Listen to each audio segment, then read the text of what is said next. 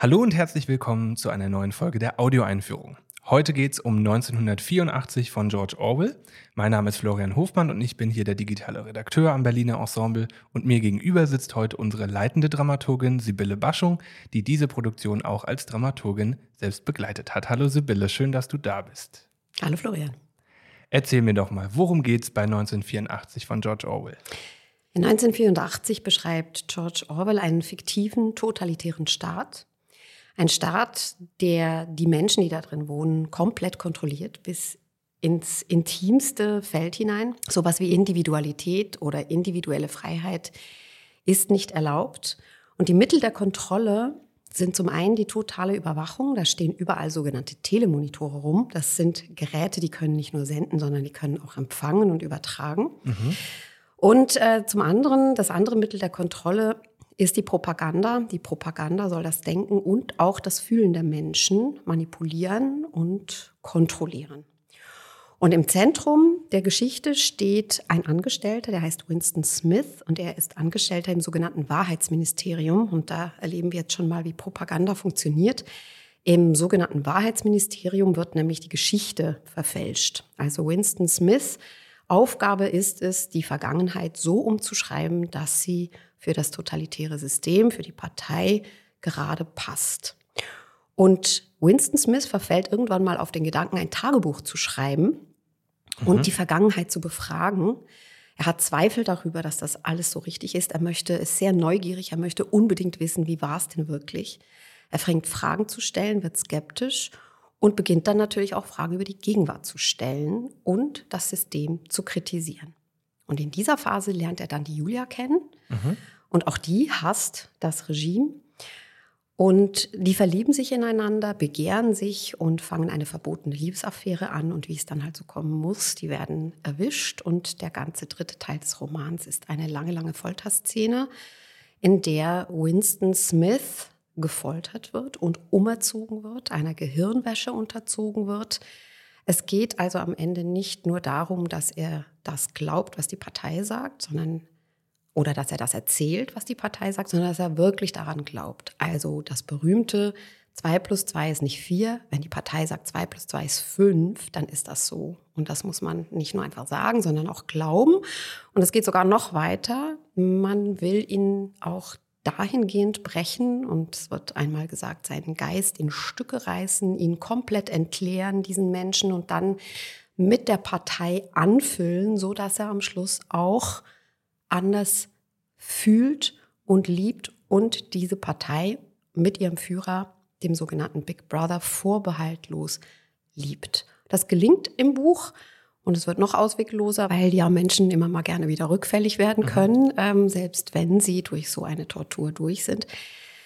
Will das System sicher sein und äh, Winston Smith, obwohl er komplett durch diese Gehirnwäsche durch ist, wird am Ende erschossen. Und über Julia erfährt man sehr wenig. Soweit das Buch. Mhm.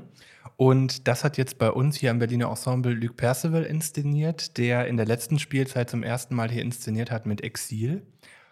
Und er hat sich aber für die Inszenierung jetzt einen besonderen Kniff ausgedacht. Kannst du beschreiben, wie Lüg jetzt den Roman für die Bühne adaptiert hat und was sein Zugang zu diesem Roman war und zu diesem Inhalt, den du gerade beschrieben hast? Und vielleicht auch, was ich mit dem Kniff meine. Also Lüg war es von Anfang an wichtig und auch es war für ihn ganz klar, dass er diese Geschichte nicht konkret realistisch bebildern will. Und mhm. er will nicht die Diktatur zeigen und diese bebildern, sondern Ihn interessiert, was so ein System mit den Menschen macht. Also ihm ging es darum, nach Ausdrücken zu suchen auf der Bühne für die Angst, für die Verkrampfung, für das Leben in ständigem Misstrauen, so wie es die Menschen wie Winston Smith in diesem System erfahren. Und auch für die Überforderung hat er nach einem Ausdruck gesucht, für die Überforderung, die es bedeutet, wenn man in einem System lebt, einer Propaganda ausgesetzt ist, einer Flut von widersprüchlichen Informationen ausgesetzt ist, mit ihnen umgehen muss, sie verarbeiten muss, wobei man eben nicht mehr verlässlich sich auf etwas beziehen kann und sagen kann, was ist denn jetzt wahr, was ist denn falsch und was ist Propaganda. Und dieser Wahnsinn, in dem man gehalten wird in diesem System, diese Überforderung, danach hat er gesucht, wie man das ausdrücken kann auf der Bühne. Und die findet bei ihm in der ersten wichtigen Entscheidung ihren Ausdruck, nämlich dass Winston Smith, der im Zentrum der Geschichte steht, und das Buch ist auch sehr aus, auf ihn zugespitzt und aus seiner Sicht geschrieben, dass dieser Winston Smith also nicht von einem Schauspieler, sondern von vier Schauspielern verkörpert wird, die sich diesen Text aufteilen und sich denen immer wieder übergeben, sich widersprechen, sich ins Wort fallen, sich ergänzen. Mitten im Satz übernimmt ein anderer Sprecher einen Gedanken. Dahinter war die Idee, wirklich das Denken eines Menschen und das Widersprüchliche und das Überforderte und auch das Neurotische Denken fühlbar, sinnlich fühlbar zu machen.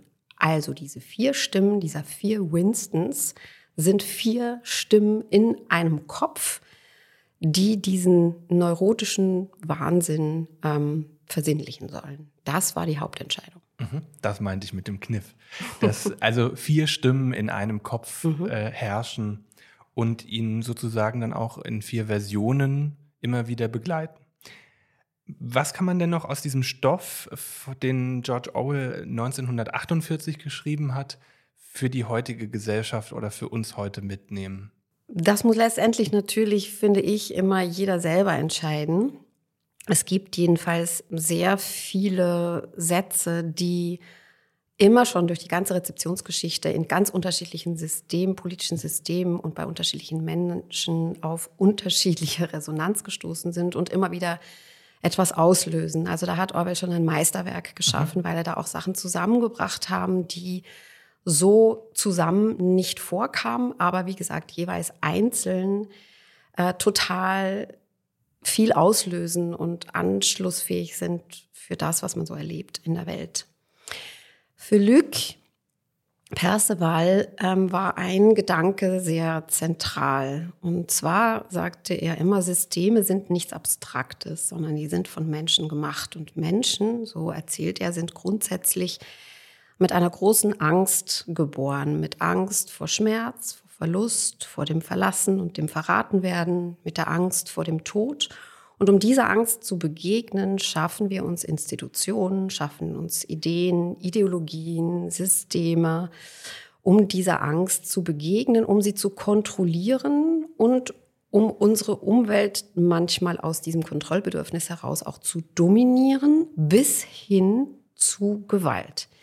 Mhm. So gesehen ist für Luc das System ein Spiegel unserer selbst. Wenn die Wirklichkeit durch das Denken bestimmt wird, so wie es der Chefideologe O'Brien in dem Roman auch propagiert und erzählt, dann kommt es natürlich auch darauf an, wie wir denken und wie frei wir in diese Welt blicken. Und im Roman ist es so, dass diese Möglichkeit des, der Gedankenkontrolle von der Partei benutzt wird mit Gewalt verbunden, äh, dazu eben benutzt wird, die Menschen zu kontrollieren und damit die Wirklichkeit zu erschaffen und zu gestalten. Und Lück dreht das quasi um und sagt, na ja, es ist ja auf der anderen Seite dann auch so, dass wir das Denken auch, wenn wir da widerstandskräftig sind, auch bestimmen können und gegenhalten können.